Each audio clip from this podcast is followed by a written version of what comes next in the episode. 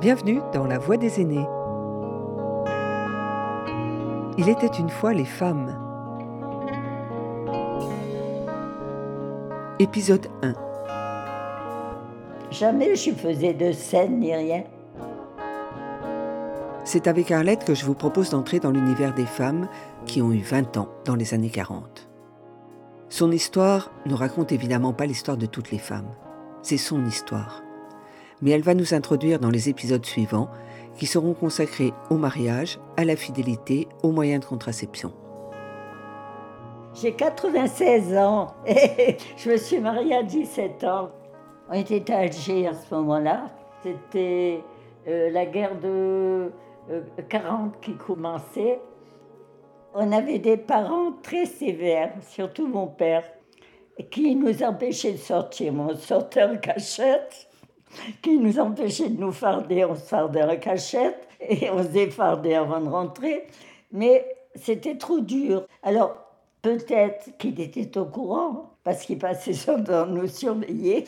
Et à un certain moment, je suis partie en vacances chez une tante euh, dans un petit village où il y avait les spahis et les tirailleurs. Et les spahis faisaient passer à cheval, à pied, à nous regarder des militaires avec la grande chéchia et le burnous blanc.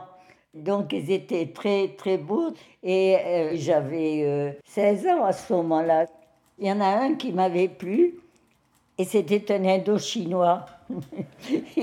il avait au moins un mètre, peut-être 80, avec la chéchia, était très grand, avec les yeux comme ça. Je l'ai présenté à mes parents, ils l'ont reçu pendant un certain temps. Son père, c'était un ancien colon d'Indochine qui était marié avec une Indochinoise. Et mon père était tellement sévère qu'il fallait pas que les fiançailles durent euh, éternellement. Il fallait pas que ça traîne. Mais avant, c'était ça. Enfin, moi, ça m'a pas dérangé. Mais le soir du mariage, quelle horreur. il n'a pas su attendre.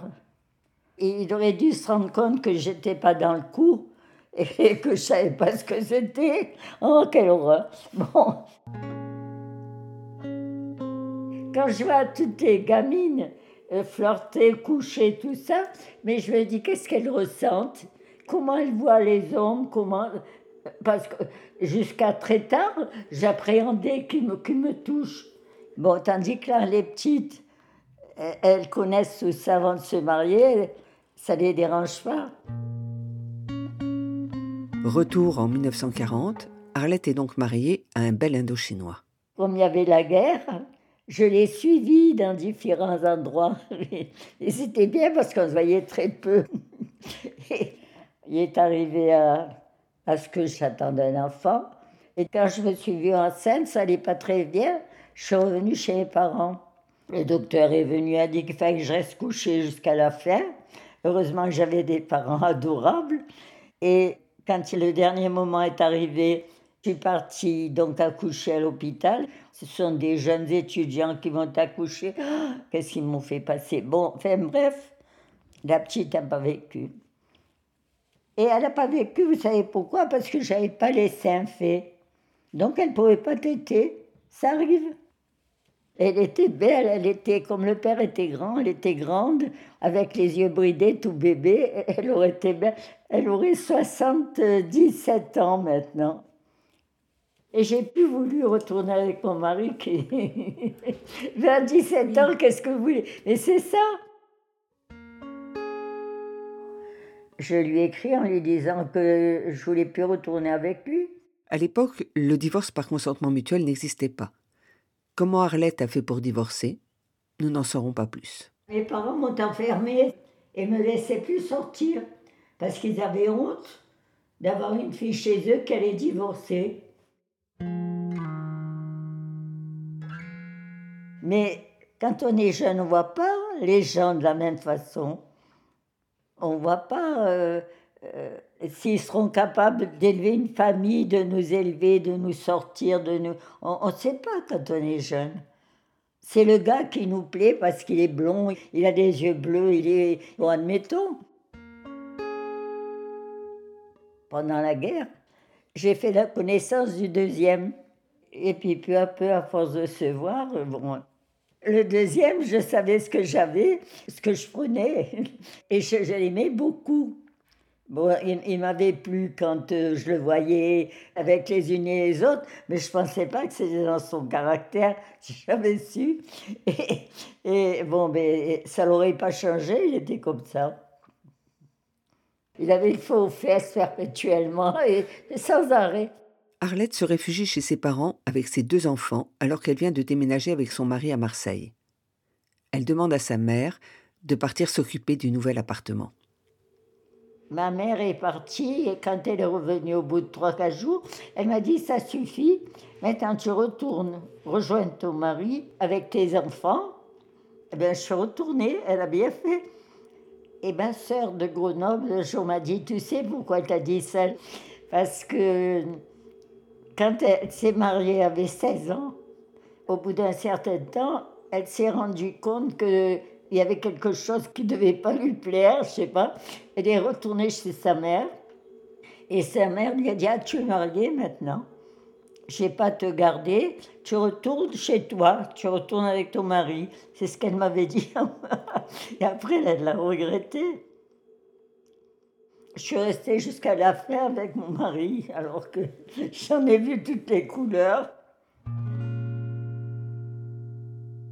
Et ça n'arrêtait pas. Jamais il aurait, fait attention. Et je me demande, avec les autres, est-ce qu'il faisait attention ou pas? J'allais voir un médecin. On vous mettait quelque chose qui qui appuyait et vous retrouviez le soir ou le lendemain matin avec. Euh, c'est difficile. Hein. Il faut avoir la santé parce que des fois ça m'arrivait dans les trams de me lever pour descendre, c'était rempli de sang. Parce qu'un moment avant, j'avais été chez le docteur ou à la sage-femme. Et même les médecins, c'était terrible, ils faisaient ça, il ils savaient que je dirais rien, mais c'était difficile ce qu'ils faisaient. C'est défendu. Hein. Et deux ou trois fois, c'était à sa chambre qui m'avait accouché de l'aîné. Et elle avait peur hein, quand elle a, euh, la vie continuait. C'était terrible. Bon, il payait, heureusement. Hein. Moi, toute seule, j'aurais pas pu, mais toute seule, j'aurais pas, pas eu ces ennuis.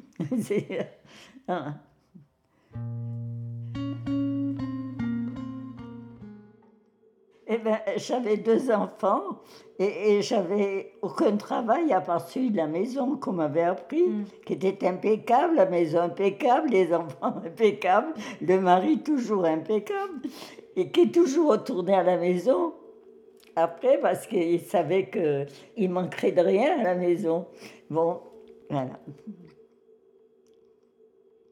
J'étais enfermée à faire du ménage, travailler ailleurs ça a été très difficile. Lorsque les enfants revenaient de l'école, moi, fallait que je sois là. Et je préparais un goûter. Bon, je m'occupais de ce qu'ils avaient comme euh, devoir et tout ça. Et après, j'attendais mon mari, qui veuille bien. Il rentrait, il parlait pas. Il avait trop sur la conscience. Jamais je faisais de scènes ni rien. Si, je faisais des scènes pour les heures.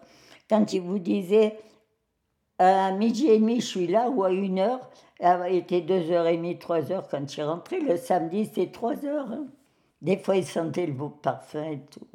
Je tournais le dos. Il passait son temps, soi-disant, au bureau. Le plus tôt, c'était 9 heures du soir.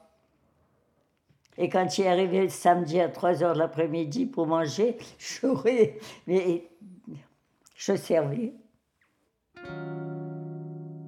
Moi, j'ai commencé à sortir toute seule, j'ai commencé à voyager. J'ai fait presque le tour du monde. Parce que votre mari était mort Oui, ça s'est trouvé à 50 ans. J'avais 50 ans, lui 60 ans. Eh bien, c'est là où je me suis rendu compte qu'à 50 ans, pour une femme, c'est l'âge idéal. Je vous jure, hein, c'est merveilleux de se sentir libre. Voilà. Est-ce que vous ne pensez pas ça, vous?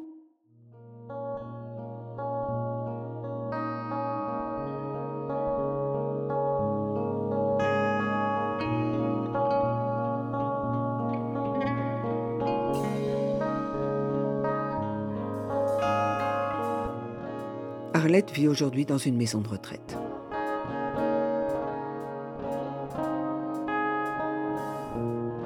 C'était La Voix des aînés, une production signée Partage de Voix, avec le soutien de la Fondation Corian pour le bien vieillir.